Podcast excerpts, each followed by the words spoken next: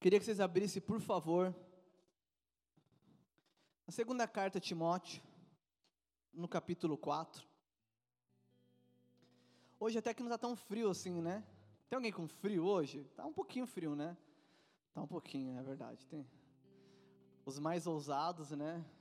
Chega aqui e fica com frio. Eu sou desses. Culto passado, meu Deus. Eu falei, a Ju não tinha vindo ainda. Eu falei, amor, por favor, traga blusa, traga traga aquela calça de pele que a gente usou lá. No... Pelo amor de Deus. E aí, ela, e aí ela foi visualizar, ela já tinha saído. Eu falei, ah, Espírito Santo, agora é contigo. Me ajuda. Muito frio, na é verdade. Esse inverninho tá, tá, tá pegando.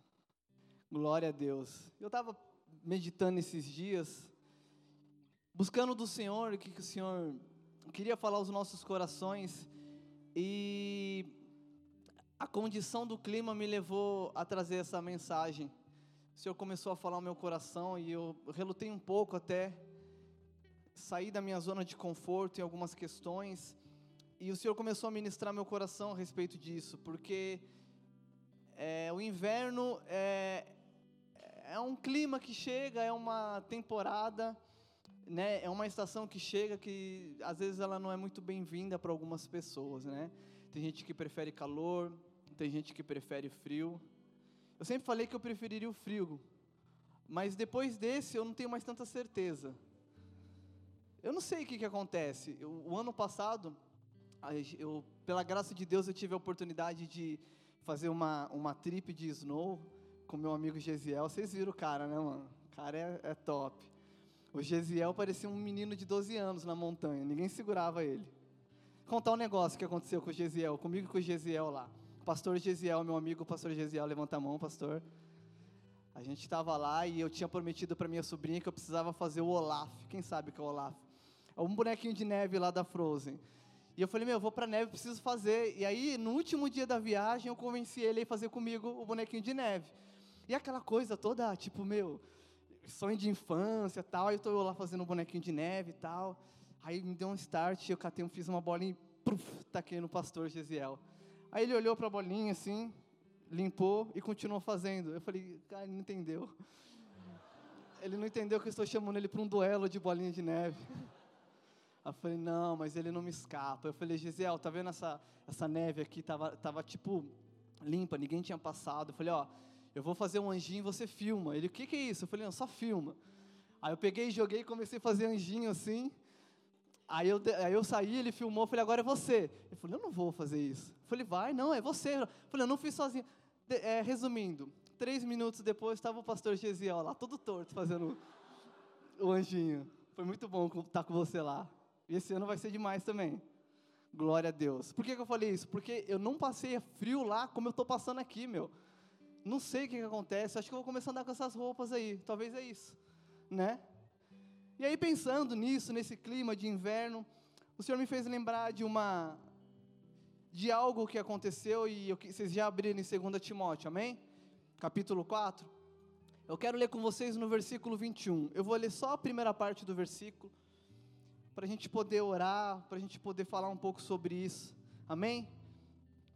Paulo diz assim a Timóteo: apressa-te a vir antes do inverno até aí. Queridos, antes de eu explicar o contexto, queria que vocês baixassem um pouquinho a cabeça de vocês. Eu queria orar. Pai, eu clamo ao Senhor, Espírito Santo, que o Senhor possa vir como nós já cantamos aqui. Eu sei que o Senhor está aqui nesse lugar.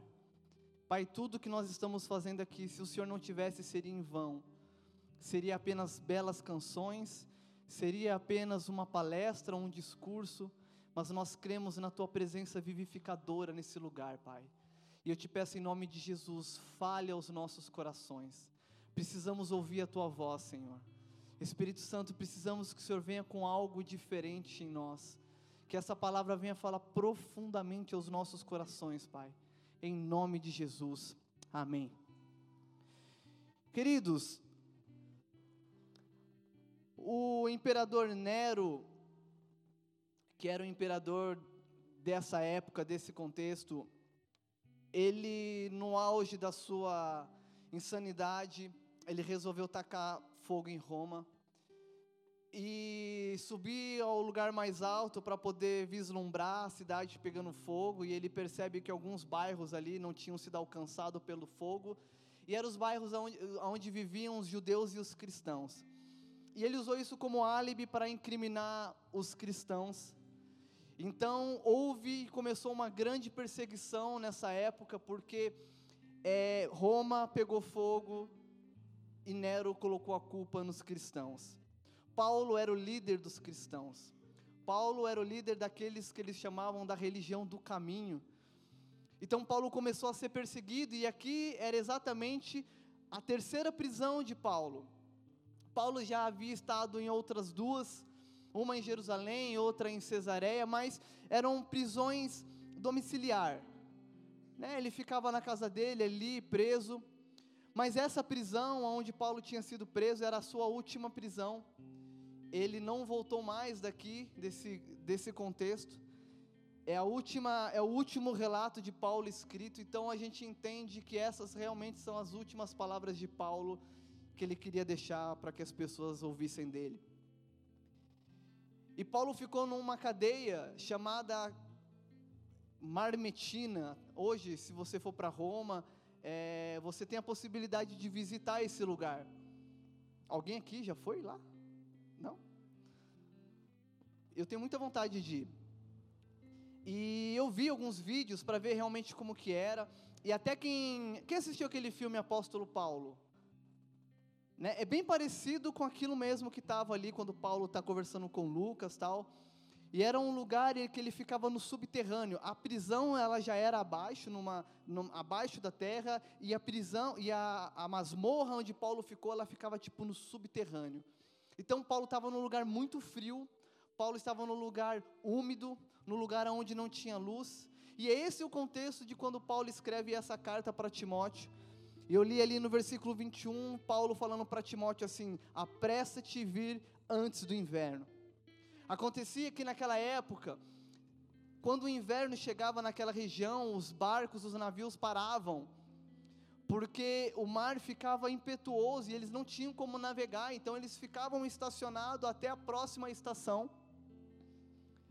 Ele ficava estacionado até a próxima estação e fazia fazendo com que as pessoas ficassem ali paralisadas ou tendo que achar uma outra forma de viajar. E Paulo ele, ele traz essa, esse alerta para Timóteo, para ele se apressar justamente para Timóteo não perder esse time, porque Paulo precisava de Timóteo. Paulo precisava que Timóteo viesse até ele, e a gente vai entender isso quando a gente começar a ler o, um pouco antes. Paulo precisava disso, Paulo precisava que Timóteo estivesse ali, e esse alerta era exatamente para Paulo não para Timóteo não perder esse time e perder a viagem para Roma. Eu queria ler com vocês então a partir do versículo 9. Do mesmo capítulo.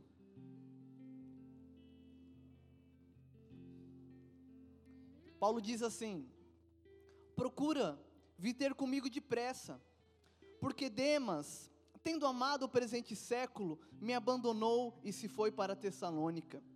Crescente foi para a Galácia, Tito para a Dalmácia. Somente Lucas está comigo. Toma contigo Marcos e traze-o, pois me é útil para o ministério. Quanto a Tíquico, mandei-o até Éfeso. Quando vieres, Traze a capa que deixei em Troade e em casa de Carpo, bem como os livros, especialmente os pergaminhos. Alexandre, o latoeiro, causou-me muitos males. O Senhor lhe dará paga segundo as suas obras. Tu, guarda-te também dele, porque resistiu fortemente às nossas palavras. Na minha primeira defesa, ninguém foi ao meu favor. Antes, todos me abandonaram que isso não lhe seja posto em conta, mas o Senhor me assistiu e me revestiu de forças, para que, por meu intermédio, a pregação fosse plenamente cumprida e todos os gentios a ouvissem, e fui libertado da boca do leão. O Senhor me livrará também de toda obra maligna e me levará salvo para o seu reino celestial. A Ele a glória pelos séculos dos séculos. Amém. Saúda Prisca e Aquila e a casa de Onesífero. Erasto ficou em Corinto, quanto a Trófimo deixei-o doente em Mileto. Apressa-te a vir antes do inverno. Eubalo, Eubulo, te envia saudações. Os mesmos fazem prudente Lino, Cláudia e os irmãos todos. O Senhor seja com teu espírito. A graça seja convosco. Até aí. Então a gente vê o contexto aqui do que Paulo estava falando a Timóteo. Eu não tenho costume de dar é, título às minhas mensagens, mas às vezes, quando a gente vai se organizar para poder é, é, fazer um esboço, organizar as ideias daquilo que o Senhor está falando no nosso coração, por organização, às vezes a gente coloca um título ali só para achar. E se eu pudesse dar um título para essa mensagem, na verdade seria uma pergunta. E a pergunta que eu faria seria: e quando o inverno chegar?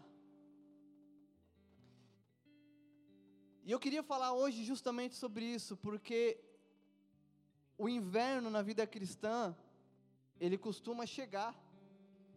Talvez você já passou por isso, talvez você esteja passando por isso, ou talvez você vai passar por isso. Não estou jogando nenhum tipo de maldição. Jesus mesmo falou que no mundo haveria tribulações, né? E ele nos alerta para que a gente tenha bom ânimo. Tem um pastor que eu, eu, gosto muito de ouvir que ele fala que ninguém, ninguém acorda de manhã falando eu vou reivindicar essa promessa, aleluia. Senhor, dá minha porção da perseguição, da tribulação. Ninguém faz isso. Mas um dia o dia mal chega. Um dia nós somos alcançados pelo inverno. E se a gente for olhar num contexto climático, o inverno ele ele realmente é diferente de todas as outras as estações. As outras três são mais parecidas, o inverno ela destoa um pouco, os dias são mais curtos, né? A, são mais frios, são mais escuros. Eu estava conversando há um tempo atrás com dois rapazes que eu conheci da Dinamarca, eles estavam falando da Noruega, eles estavam falando que no norte da Noruega, no auge do inverno, durante dois meses, o sol não nasce. Já parou para pensar?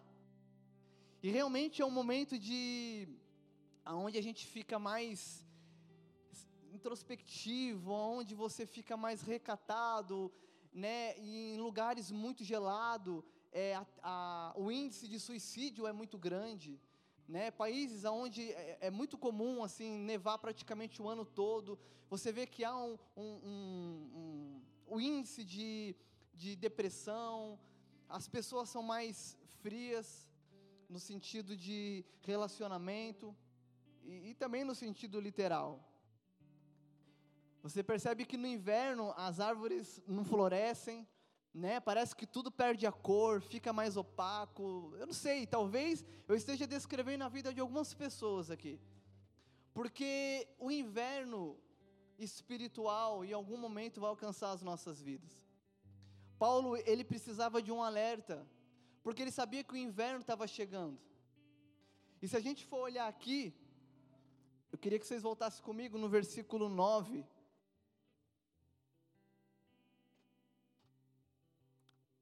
Paulo começa falando assim: procura vir ter comigo depressa, porque Demas, tendo amado o presente século, me abandonou. Paulo estava falando o quê? Que naquele momento, os versículos seguintes a gente vai ver ele estava falando sobre a, a, solidão, sobre o abandono, sobre a sensação que ele tinha de que naquele momento ele estava sozinho. Por mais que ele ressalta falar que estava com Lucas, que era um grande amigo dele, que era um companheiro dele. Mas Paulo diz assim: Porque Demas, tendo amado o presente século, me abandonou e se foi para Tessalônica. Crescente foi para a Galácia, Tito para a Dalmácia. Somente Lucas está comigo. Toma contigo Marcos e traze-o, pois me é útil para o ministério. Naquele momento era como se Paulo estivesse passando por essa fase. Eu não acredito que Paulo estava numa frieza espiritual. Não, não acredito. Por causa das convicções de Paulo. Mas Paulo estava se preparando para o inverno que chegaria. E o que eu quero que nós hoje entendamos que Paulo, ao falar, apressa-te para vir antes do inverno, Ele estava trazendo algo ali no sentido de se precaver daquilo que poderia afligir ele. E na nossa vida cristã, geralmente a gente se encontra no meio do inverno. E quando a gente está ali perdido, a gente não sabe o que fazer. Quando a frieza espiritual nos abate, quando a tristeza começa a sondar os nossos corações. Uma vez a Gil fez um, um, post e aquilo marcou meu coração. Foi tão simples, mas para mim foi tão profundo. E ela falou assim: é, Hoje a tristeza bateu na porta do meu coração. E aí ela completou: Hashtag só que não. Cara, eu falei real. Isso é simples, mas é tão profundo, porque a tristeza, a, a solidão, a frieza espiritual, o desânimo, em algum momento ela vai te buscar. Em algum momento ela vai te rodear, em algum momento ela vai querer te pegar. Só que a gente precisa estar preparado. Eu vou falar real para você, eu já passei por situações onde eu, eu olhava e falava, cara, para o mundo eu não volto mais, meu, aquilo não brilha mais para mim, mas e aí, eu vou ficar aqui assim? Eu vou ficar vivendo essa vida morna, cara? Sei lá, ou eu assumo a frieza, caio fora, ou eu, ou eu, sei lá, meu, tomo um choque de realidade e me volto aos pés do Senhor. Porque em Apocalipse 3 diz que os mornos serão vomitados.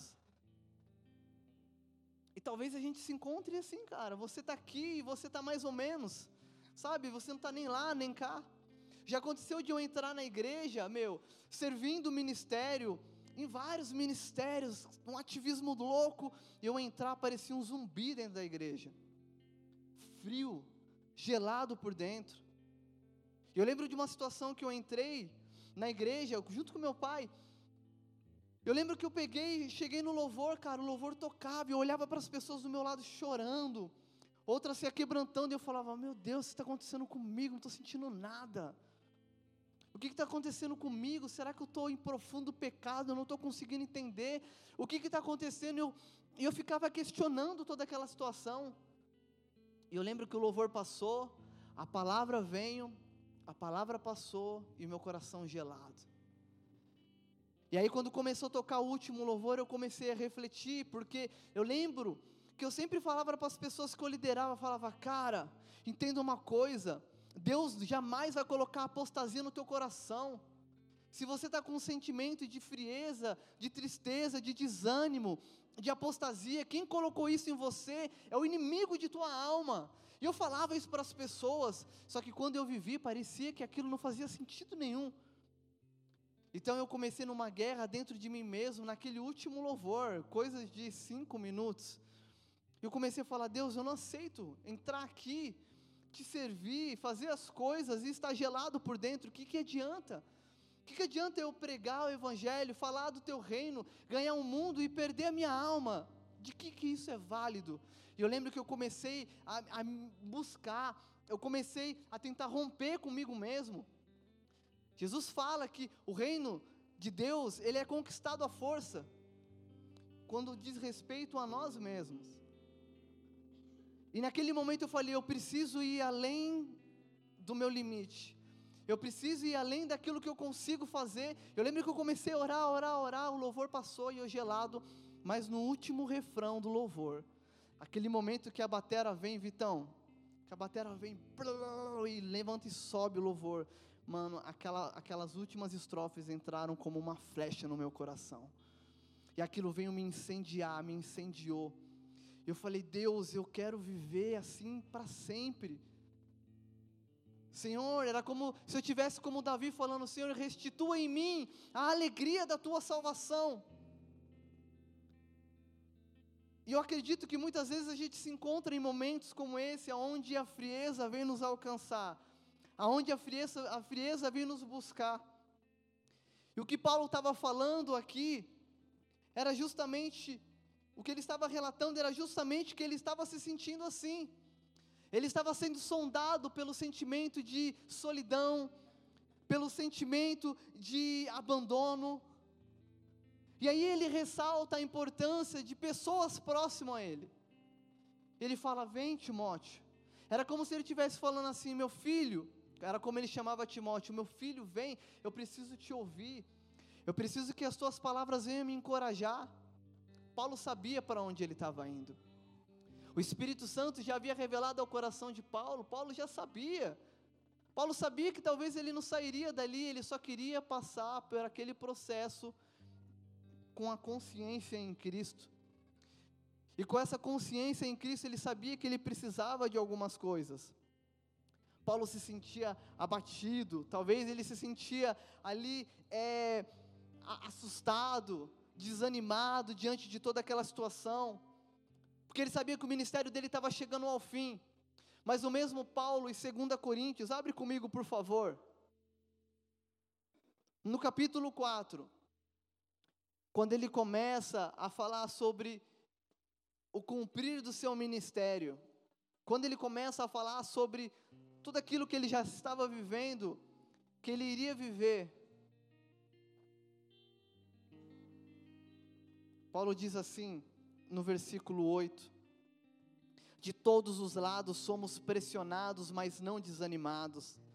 Ficamos perplexos, mas não desesperados. Somos perseguidos, mas não abandonados. Abatidos, mas não destruídos.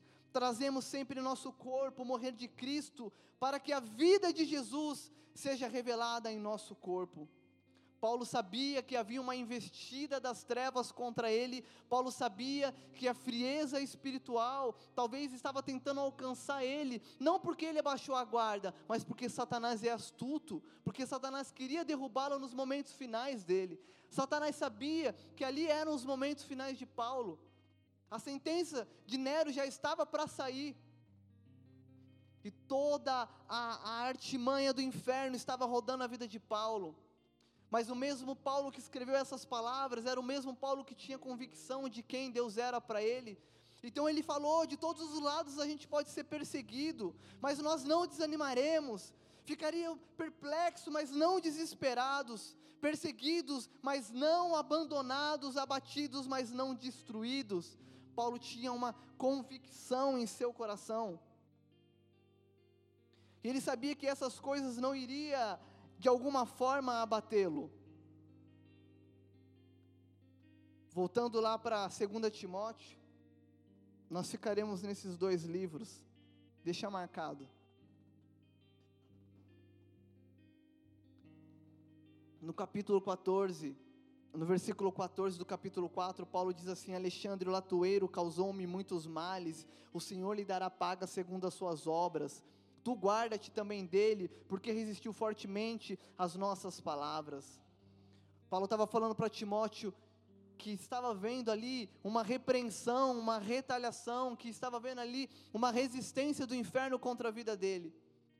E muitas vezes nos nossos momentos, aonde nós encontramos os dias maus, aonde a frieza tenta sondar os nossos corações, parece que tudo isso tenta nos abater. Parece que tudo isso vem como uma cachoeira sobre você, como uma tromba d'água para te derrubar. Sentimento de tristeza, sentimento de abandono, sentimento de desprezo, sentimento de resistência. Parece que tudo que você faz, você não vai chegar em lugar nenhum. Parece que você está andando numa esteira, que você caminha, caminha, caminha, mas você não sai do lugar. Eu não sei se isso é a tua realidade hoje. Talvez você já passou por isso, mas uma coisa eu tenho certeza: que o inimigo de nossas almas jamais, jamais vai desistir de nos tirar do caminho do Senhor. Eu ouvi uma ilustração uma vez do apóstolo Rina, onde ele dizia que o inferno resolveu fazer uma liquidação. Eu acho que alguns aqui já devem ter ouvido essa. E aí, na liquidação, ele começou a vender um monte de coisa. Começou a vender setas, começou a vender, é, sei lá, meu, um monte de, de coisas ruins que o inferno oferece para nós. E aí, alguém chegou ali e falou assim: e aquele negócio que está lá em cima? Ele falou: não, não, aquilo ali eu não vendo, aquilo ali ninguém toca. E aí perguntaram para ele: mas por que, que você não, não, não vende? Ele falou: porque aquilo ali se chama desânimo. E um crente desanimado é um alvo fácil para mim. Então, meu irmão, quando a gente olha para a vida de Pedro, quando a gente olha para a vida de Elias, a gente vê pessoas que passaram por fases difíceis, Pedro, no auge do ministério, ele tem a revelação de Cristo de que ele negaria Jesus, no mesmo capítulo que ele falou que morreria por Cristo. E logo após Pedro negar, você vê que Pedro se abateu, você vê que Pedro se entristeceu, você vê que Pedro resolveu desistir da caminhada, voltou a pescar. Você vê Elias, fez fogo descer do céu, 850 profetas, somando os dois deuses que estavam sendo cultuados. Cara, fogo desceu do céu, é, sei lá. Se eu visse um foguinho, uma chaminha acender do nada, eu já, eu já vi é aqueles. Uma vez eu fui para o monte e vi aquele matinho encandecer. Alguém já viu isso? Cara, é surreal aquilo. É surreal aquilo. Imagine fogo descer do céu. Eu fiquei doido vendo o matinho brilhando. Imagine fogo descer do céu, lamber ali todo o altar, a água que estava secar. Elias viu tudo isso, cara. E no versículo, e, e, e no, né, no, no, no seguinte da história você vê que ele se abateu por causa da perseguição de uma mulher contra a vida dele. Elias se coloca em tristeza, em desânimo. E Deus tem que vir sacudir Elias. E Jesus tem que vir na praia, se encontrar com Pedro, olhar nos olhos dele e falar: Você me ama, apacenta a minha ovelha, você me ama, apacenta a minha ovelha, você me ama, apacenta a minha ovelha. E o que eu quero falar para você, meu irmão, isso é um período, é um processo, é uma estação que às vezes vem nos abater. Isso pode ser espiritualmente, isso pode ser na sua vida como um todo. Vocês estão comigo? Vocês estão comigo? Isso pode ser na sua vida profissional, isso pode ser nas suas indecisões. Talvez você se encontra hoje não entendendo o que Deus quer para você. Talvez você se encontra hoje não entendendo é, qual é o propósito da sua vida, cara. E talvez isso tenha te feito ficar para baixo. Talvez isso tenha te feito ficar triste. Talvez isso tenha te feito querer desistir das coisas, de tudo. No decorrer desses versículos que a gente vai continuar a ler, a gente vai entender qual foi o segredo de Paulo. Eu queria ler com vocês no versículo 13 de 2 Timóteo, capítulo 4.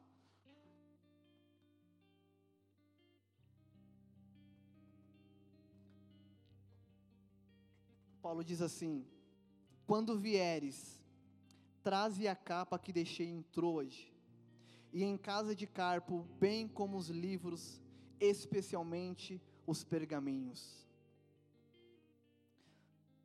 Literalmente, Paulo estava falando de uma capa que iria protegê-lo do frio. Paulo sabia que o inverno estava chegando e naquela masmorra gelada, sem luz, úmida, ele saberia que provavelmente se ele ficasse ali por mais alguns anos, ele não iria sobreviver. Alguns estudiosos dizem que o máximo que uma pessoa sobrevivia naquela masmorra era cerca de dois anos e meio a três anos. Ela morreria provavelmente de tuberculose ou de alguma doença por causa da, da, da falta de, de condições daquela cela. Então Paulo fala: o inverno está vindo, já é frio, já é úmido, venha depressa. E aqui ele fala assim: traz a capa. Literalmente ele estava falando sobre algo que viria protegê-lo do inverno. Mas sabe o que eu enxergo? que Paulo fala aqui, traz a capa, a capa tem a ver com propósito. Capa tem a ver com alguém apontando o destino, lançando sobre você uma unção, lançando sobre você um propósito. Elias fez isso com Eliseu. Elias foi e lançou a capa sobre Eliseu, e Eliseu imediatamente entendeu que havia um propósito na vida dele. Eliseu imediatamente entendeu que Elias estava chamando ele para algo. O que eu entendo aqui é que essa capa, profeticamente falando, ela aponta para o nosso destino. O que Paulo estava querendo dizer ali era o quê? Que para nós sairmos dessa inércia, da, da frieza espiritual, a gente precisa primeiro entender que há um propósito em nós, que há um propósito sobre as nossas vidas, que eu não vim para o mundo de uma forma acidental, que, como diz a palavra, Ele me planejou antes de eu nascer, no ventre da minha mãe, Ele já tinha pensado sobre mim. E que sim, existe um propósito, e quando nós sabemos o nosso propósito, quando nós sabemos de onde a gente vem e para onde a gente vai, meu irmão, a gente não anda perdido. Eu lembro uma vez lendo o livro Alice, nos, Alice no País das Maravilhas, tem uma parte que eu não lembro para qual personagem é, que pergunta para onde você vai, para onde você vem, eu não lembro qual que era, e aí ela responde que não sabia, e ele fala assim, para quem não sabe de onde vem ou para onde vai, qualquer lugar serve. Meu irmão, se você não entende o propósito de Deus para a sua vida, se você não entende que há algo de Deus derramado sobre você, e que você não nasceu de uma forma acidental, por mais que você tenha sido planejado, talvez você olhe para a sua vida hoje e fala, cara, eu não sei, eu não consigo ver a minha foto daqui 10 anos, eu não consigo ver a minha foto daqui 5 anos, eu não sei aonde Deus quer me levar, mas se o seu coração estiver derramado diante do Senhor, você vai entender o que está escrito em Salmo 37, que diz assim: habita na terra, faz o bem, Alegra-te no Senhor e Ele satisfará os desejos do teu coração. Entrega o teu caminho ao Senhor, confia nele, o mais Ele vai fazer. Há um propósito de Deus para as nossas vidas. E se você entende de onde você veio, e se você entende para onde você vai, que era a convicção que Paulo tinha, Paulo sabia para onde ele estava indo. Paulo sabia que aquele ali não era o fim, era o começo de uma eternidade ao lado do Senhor dele. Paulo disse, ansiava, Paulo não tinha medo da morte. Talvez essa sensação que soldou o coração de Paulo foi para que ele não pudesse se afastar dos caminhos de Deus, mas da morte Paulo não tinha medo, porque ele diz em outra carta que ele falava que ele queria partir para estar com Cristo. Paulo tinha uma convicção de propósito, Paulo tinha uma convicção de destino. E a minha oração nessa noite é para que o Espírito Santo venha tocar o teu coração e que Ele possa te apontar um alvo, aonde, como Paulo disse, esquecendo de, das coisas que para trás ficaram, eu, eu sigo rumo ao alvo. Que nessa noite o Espírito Santo possa apontar o alvo para você e você entender que há sim um propósito na sua vida. E se a frieza e se o inverno te alcançou, meu irmão, dá sim para você sair. Dá sim para você viver e ver as coisas tudo colorida, como é no verão, como é na primavera. Dá para você contemplar as, as flores amarelas, vermelhas do outono da sua vida espiritual. Mas para isso você precisa entender que você precisa entender o propósito. Você precisa entender para que o Senhor te chamou. Talvez você esteja vindo para a igreja algumas, alguns meses, talvez seja a sua primeira vez. Eu não sei qual é a tua realidade, ou talvez você já esteja aqui alguns anos, servindo, dentro de um ativismo, e você talvez não consiga enxergar propósito na sua vida, e você pergunta: vai ser isso para o resto da minha vida? Será que é isso que Deus quer? Dentro, dentro de, de momentos difíceis, da minha vida. E cara, eu passei por vários. Por vários. Por várias vezes eu tive que me colocar diante do Senhor e falar: Deus, me ajuda. E eu tenho que fazer isso todos os dias. Mas quero confessar algo para vocês. Eu hoje não enxergo o meu ministério como um ministério pastoral. Talvez eu poderia falar para vocês que há uma convicção no meu coração que eu não nasci para ser pastor. Porque pregar, ser pastor não é só pregar. Amém? Vai ver a vida do pastor Rodrigo como que é. Vai ver como que é. Vocês acham, às vezes, às vezes a gente acha que é só aqui atrás que ele está e a função dele é essa. Abre o WhatsApp dele. Conversa com ele durante a semana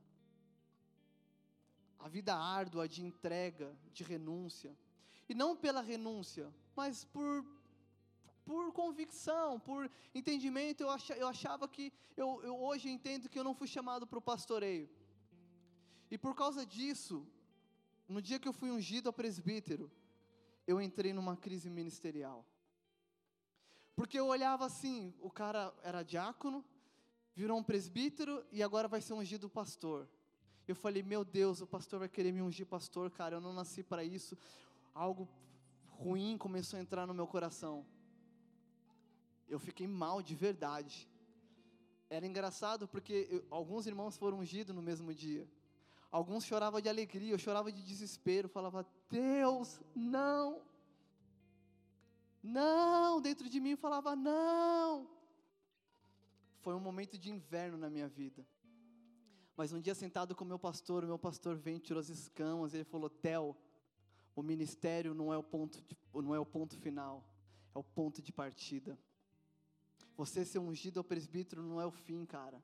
É o começo de algo que Deus quer fazer a você. E talvez algumas pessoas chegaram até aqui, dando glórias a Deus, glorificando, Ebenezer, até aqui o Senhor me trouxe, mas lá no fundo existe uma interrogação, e você fala, cara, e o que vai ser depois daqui? Será que eu vou ter que cantar a música do pastor Zeca Pagodinho, deixa a vida me levar, a vida leva eu? Ou será que eu vou andar nos trilhos do Senhor entendendo que há um propósito na minha vida? Quando Paulo pede a capa, profeticamente ele está falando assim: eu entendo que há um propósito na minha vida, o inverno está chegando, venha depressa, traga essa capa. O que eu quero falar no coração de vocês, meus irmãos, talvez a frieza já venha, talvez você está passando pelo inverno, talvez ele virá, independente de qual seja a tua situação, eu quero falar, olhe para o teu propósito, olhe para aquilo que Deus fez por você, começando naquela cruz, o propósito da redenção, o propósito da expiação dos nossos pecados, nós temos um caminho a ser seguido que é a vida eterna, isso deveria ser o suficiente. Mas às vezes na nossa humanidade, glória a Deus, glória a Deus, glória a Deus.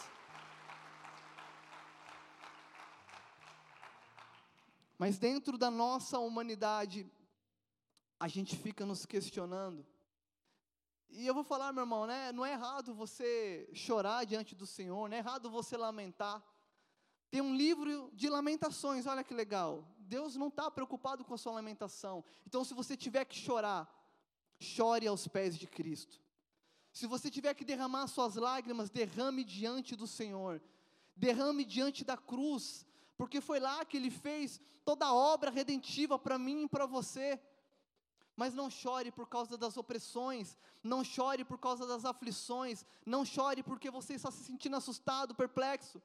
Paulo disse: por mais que eu esteja perplexo, eu não vou permanecer dessa forma. Permaneça crendo que há um propósito em você, amém?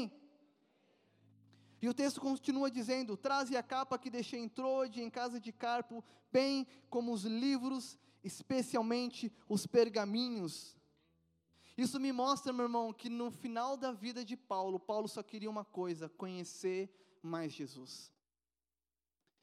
Paulo só queria estar mais perto de Cristo. Uma vez eu ouvi uma entrevista com Billy Graham, um grande evangelista desse século, talvez o, maior cristão desse século, morreu recentemente, acho que ano retrasado, o ano passado, não lembro, com 99 anos, ia completar 100 anos um homem íntegro, um homem que representou Jesus, um verdadeiro embaixador de Cristo, aonde foi investigado pela CIA, FBI e não puderam achar um, uma vírgula contra esse cara. E quando perguntaram para ele assim, se você pudesse fazer algo diferente, o que você faria? Billy Graham falou assim: eu oraria mais, eu leria mais a Bíblia e o que Paulo está falando, está mostrando aqui, é que no final da vida dele, a sede dele, o desejo dele era de conhecer mais a Cristo. Traga os livros, tragam os pergaminhos. Paulo queria conhecer mais a respeito do caminho. Sabe o que isso me mostra? Disciplina, resiliência, aprofundamento em conhecer Jesus.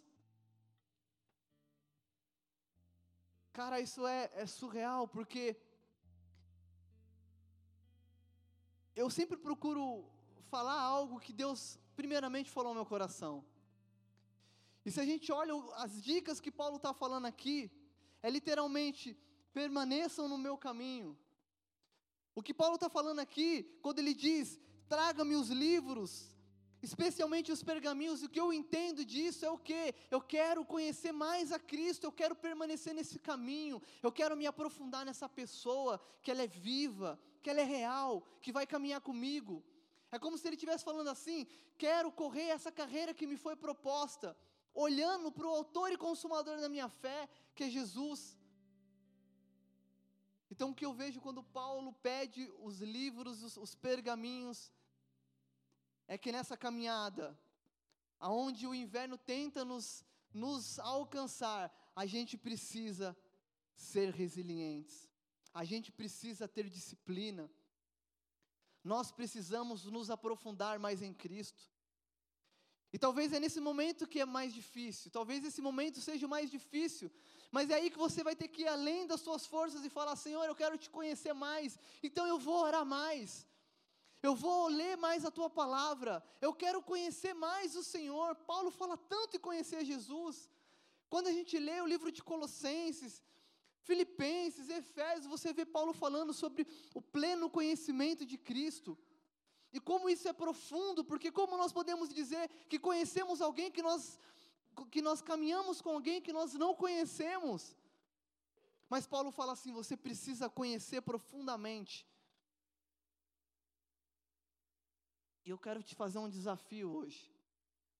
Talvez você faça uma retrospectiva da tua vida e você começa a olhar para tudo que você plantou.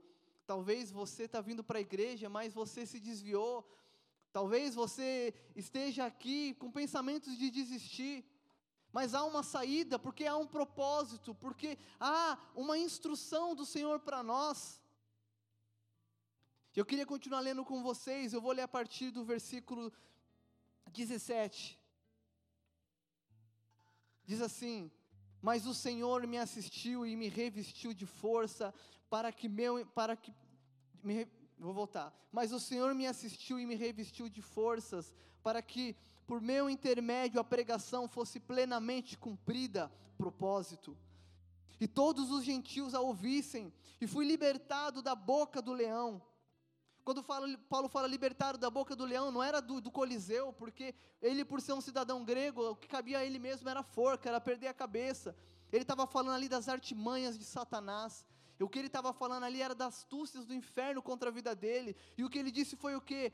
E fui libertado da boca do leão, versículo 18. O Senhor me livrará também de toda obra maligna e me levará salvo para o seu reino celestial. A Ele a glória pelos séculos dos séculos. Amém. Sabe o que, que me mostra? Que a convicção de Paulo do propósito a convicção que levava Paulo a ser resiliente, buscar conhecer mais a Cristo, levou a ele no final de, de, dessas palavras a glorificar o Senhor Jesus. E o que eu quero falar para você, meu irmão, é que talvez nesse momento você precisa se render aos pés de Cristo.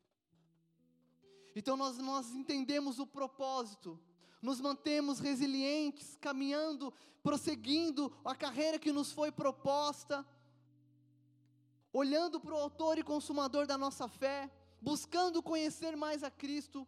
E Paulo nos mostra que diante desta convicção, nós nos rendemos diante do grande eu sou, nós nos rendemos diante de Cristo, nós nos colocamos diante do pé dele e falamos: Senhor, a Ti eu entrego todo o controle da minha vida, a Ti eu entrego tudo o que sou, Paulo, nos momentos finais, ele glorifica Jesus, a Ele a glória pelos séculos dos séculos, ou seja, eternamente, eternamente.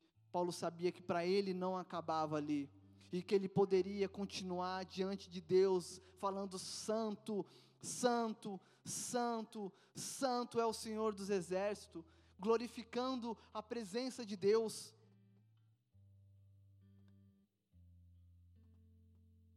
E nos versículos seguintes, no 21, é onde a gente começou a ler que ele fala: pressa-te vir antes do inverno. Paulo dá a letra para nós, amém? Paulo nos ensina, de uma forma profética, como nós devemos passar por esses processos. Paulo nos ensina que precisamos entender o propósito, que precisamos permanecer em Cristo caminhando sobre Ele, conhecendo, se aprofundando nele, e que precisamos render o nosso coração diante de Cristo. Vocês estão entendendo? Eu não sei se vocês já viram uma árvore no inverno. Quem já, já prestou ou parou para prestar atenção numa árvore no inverno? Talvez para nós isso seja, não seja tão estranho porque nós vivemos num país tropical, então o inverno de hoje aqui é calor em outros lugares. Não porque a posição da Terra é literalmente 22 graus, 19 graus, é muito quente em alguns países do mundo. Em lugares como esse, o inverno, você começa a prestar atenção numa árvore e você vê como que uma árvore fica no inverno. Ela fica opaca, ela tem a aparência de que morreu, perde as folhas, parece que ela se apagou ali no canto e, meu, já era, foi-se uma árvore. Só que lá dentro, lá no interior, existe vida dentro daquela árvore. Talvez aquela árvore que a gente olha e fala: Meu, essa árvore morreu, perdeu as folhas, não dá mais fruto, está apagada, cheia de neve ou talvez não. É a mesma árvore que na primavera passada deu flores, é a mesma árvore que na primavera passada deu frutos, e quando a gente olha para a situação da árvore no inverno, a gente precisa entender que por mais que externamente ela esteja destruída, por mais que externamente ela esteja abalada, internamente há vida. E talvez você olhe hoje no espelho e olhe para a sua vida e faz um diagnóstico e fala: "Cara, eu estou destruído. Eu não tenho mais por que perseguir, por que prosseguir eu não tenho mais por que caminhar. E eu não estou querendo trazer para vocês uma mensagem emotiva, eu estou trazendo para vocês uma convicção de fé que Paulo nos ensina.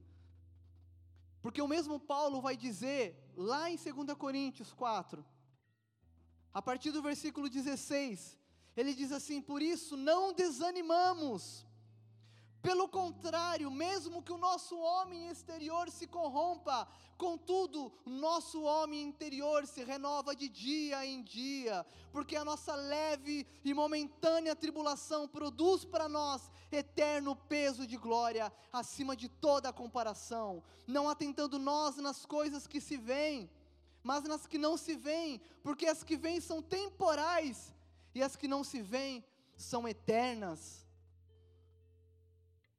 Paulo tinha essa convicção. Paulo sabia disso. Porque Paulo sabia para onde ele estava indo. Vamos voltar lá, 2 Timóteo. Olha o que, que ele diz, a partir do versículo 6. Quanto a mim, estou sendo já oferecido por libação, e o tempo da minha partida é chegado. Combati o bom combate, completei a carreira, guardei a fé. Já agora a coroa da justiça me está guardada, a qual o Senhor Jesus, reto juiz, me dará naquele dia, e não somente a mim, mas também a todos quantos amam a sua vinda. Não estava acabando para Paulo, e ele sabia que por mais que exteriormente a condição dele era de derrota, preso, numa masmorra, num lugar fétido, frio, úmido, sem luz. Ele não enxergava porque era exterior, ele olhava para dentro dele, e ele sabia que havia algo dentro dele que estava renascendo para estar com Cristo. Por isso que antes de ele escrever isso para Timóteo, antes de ele relatar ali os momentos finais para Timóteo, ele declara: combati o bom combate, completei a carreira, guardei a fé. Agora a coroa da justiça já me está guardada, o qual o Senhor, reto juiz, me dará naquele dia. E ele termina falando: não somente a mim, mas também a todos quanto todos quantos amam a sua vinda.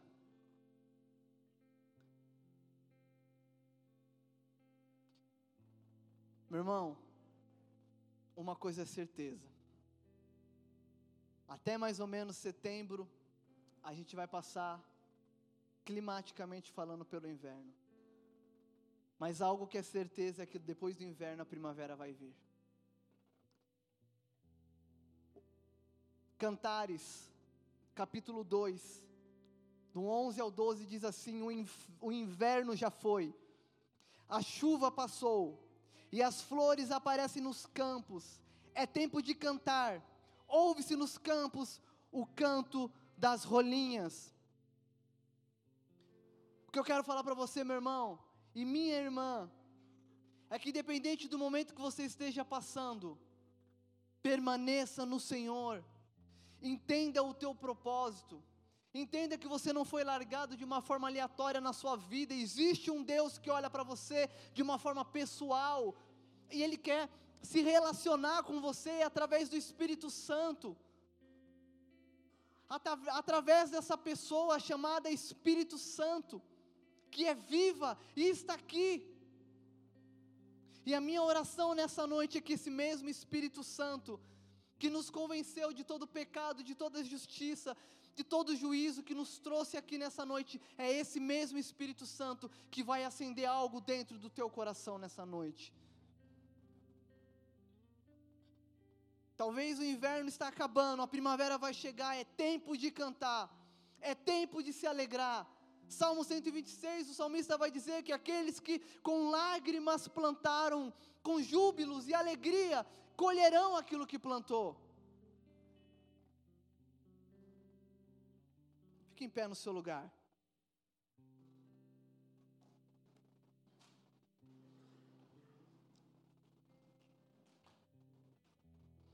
Nós precisamos estar próximo daquilo que nos enche, que nos aquece. E é essa pessoa chamada Espírito Santo que vai nos conduzir a tudo isso que Paulo foi conduzido.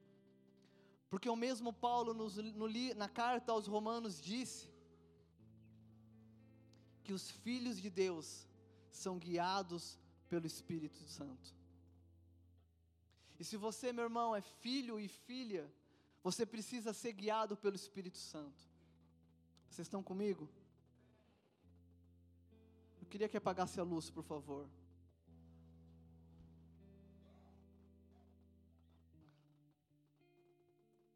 Eu queria compartilhar com vocês uma experiência que eu tive e que eu acredito que eu já tenha compartilhado aqui. Eu não lembro. Já compartilhei com algumas pessoas. Mas aquilo marcou a minha vida. Alguns anos atrás eu estava com a minha esposa e nós tínhamos ido ter um tempo de descanso.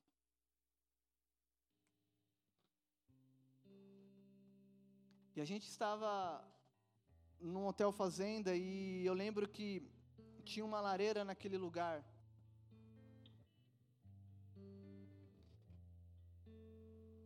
Ela estava assistindo um filme e aí ela adormeceu durante o filme, e eu fiquei acordado olhando para aquele fogo na lareira. E eu fiquei hipnotizado por aquilo. Eu falei, cara, que demais isso. Que coisa linda. Os estralos do fogo queimando, a lenha ali queimando. E aí eu coloquei algo no meu coração, falei assim: hoje eu não durmo enquanto eu não botar todo o cesto de lenha dentro da lareira. E eu falei: meu, essa é a minha missão essa noite eu vou queimar até a última lenha. E eu lembro que um pouco antes disso acontecer, quando a gente tinha entrado no quarto, eu na minha empolgação de, de vídeos do Discovery, eu quis fazer fogo na, na lareira.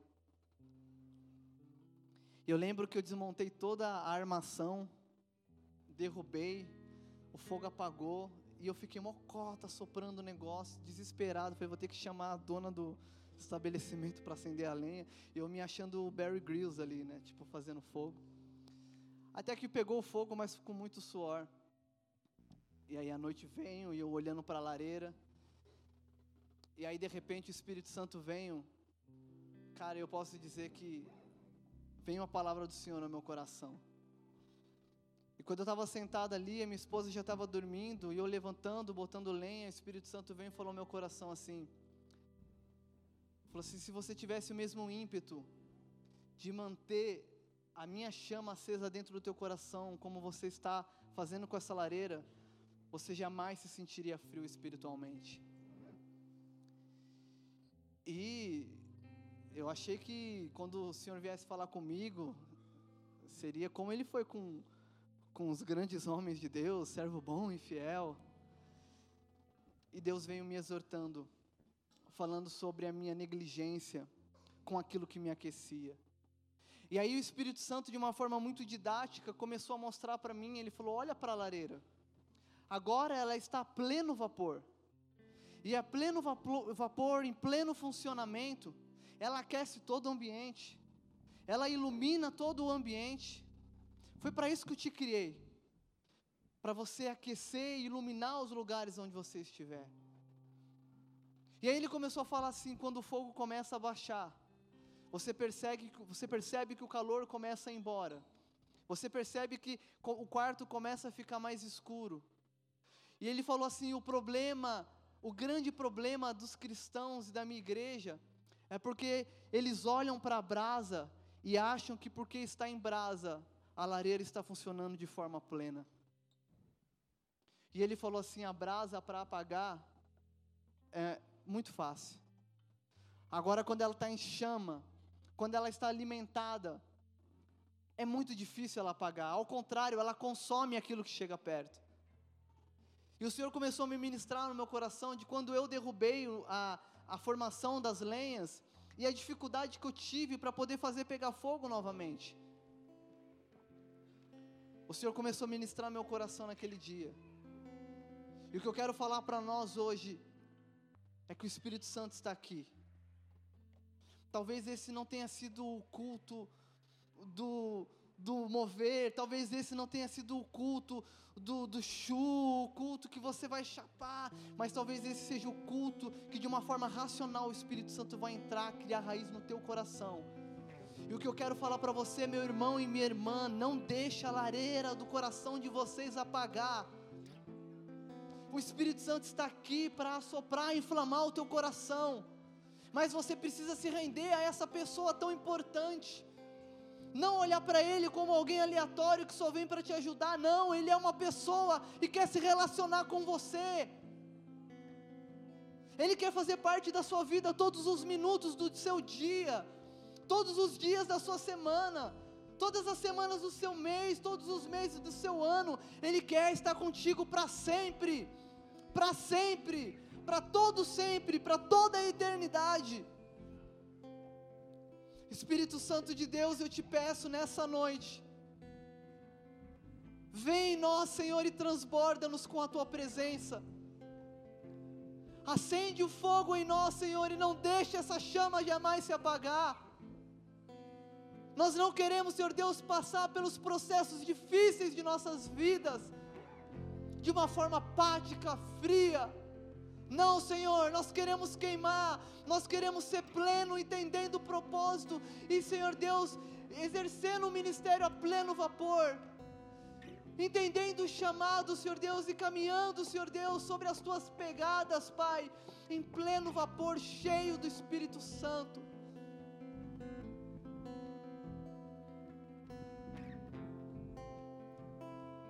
Ah, Jesus. O Senhor é tão bom, Jesus, o Senhor é tão bom, o Senhor já fez tanto por nós. E mesmo diante de todo o sacrifício naquela cruz, aonde a gente não consegue compreender, Senhor Deus, a profundidade, a grandeza, a largura do teu amor, mas mesmo assim o Senhor se entregou por nós quando ainda éramos os seus inimigos. Que amor é esse, Jesus? Que amou tanto, que entregou tudo, tudo que tinha, se fez carne e habitou entre nós, foi fiel até o fim, morreu morte, morte de cruz, sofreu na mão daqueles que te perseguiam, foi humilhado, cuspiram em tua face, Jesus colocaram, colocaram cravos na tua cabeça, zombaram de ti,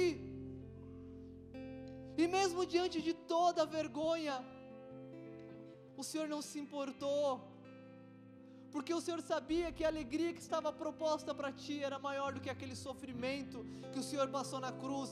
Que amor é esse, Jesus?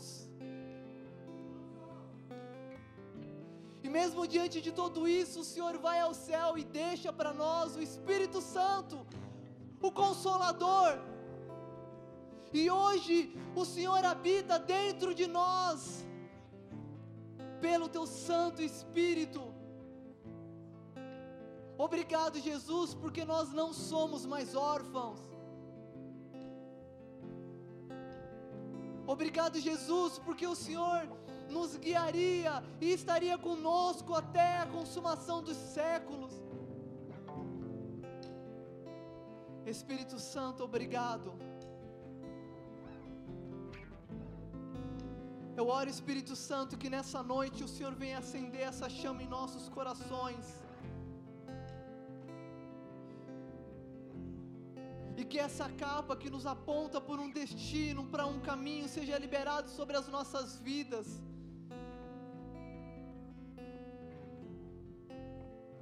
Para que através desse propósito nós possamos nos aprofundar e te conhecer mais e mais. E diante dessa convicção, te dar glórias para todos sempre, para todos sempre, Jesus. Nós precisamos do Senhor Espírito Santo. Nós precisamos do Senhor Espírito Santo. Precisamos da tua presença nessa noite. O Senhor é mais que bem-vindo. O Senhor é desejado, como nós já clamamos aqui.